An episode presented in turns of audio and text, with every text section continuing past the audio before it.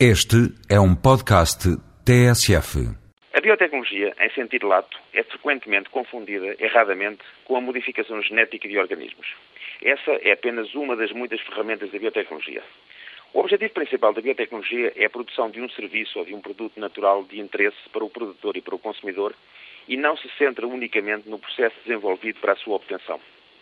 A utilização do conhecimento da genética de um dado organismo vivo, seja animal, planta ou microorganismo, pode focar simplesmente na cultura assistida por marcadores moleculares, uma técnica que utiliza marcadores genéticos para selecionar uma característica particular de interesse, por exemplo, resistência a uma doença. Os criadores de plantas ou animais durante séculos cruzaram os melhores espécimes para obter uma descendência de características melhoradas apenas com base numa análise visual da sua morfologia. Presentemente, é possível realizar esses cruzamentos com base na informação genética dos indivíduos selecionados.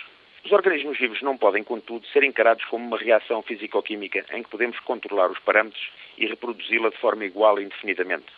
Os seres vivos interagem entre si e com o ambiente e comportam-se de modo diferente quando esse ambiente é alterado.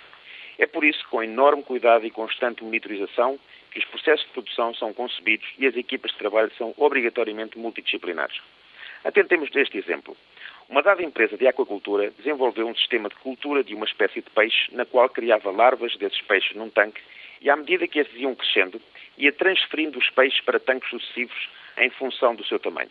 Numa tentativa de melhoramento da produção, repetiam uma operação que, à partida, parece lógica.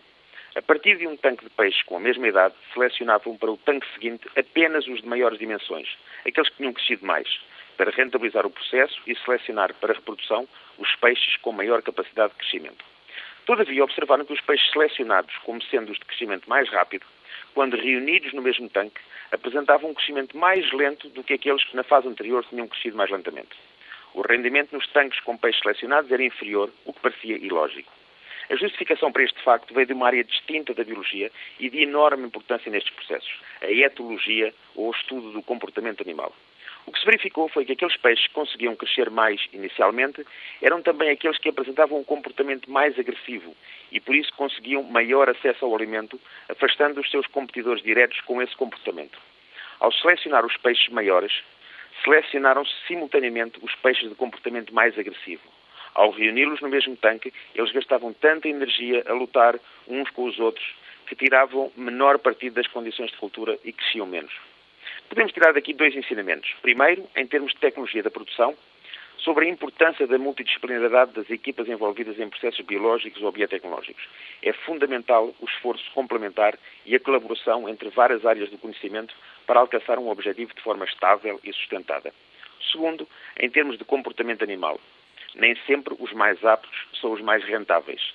E o excesso de competitividade concentrada pode não resultar tão bem quanto se pensa.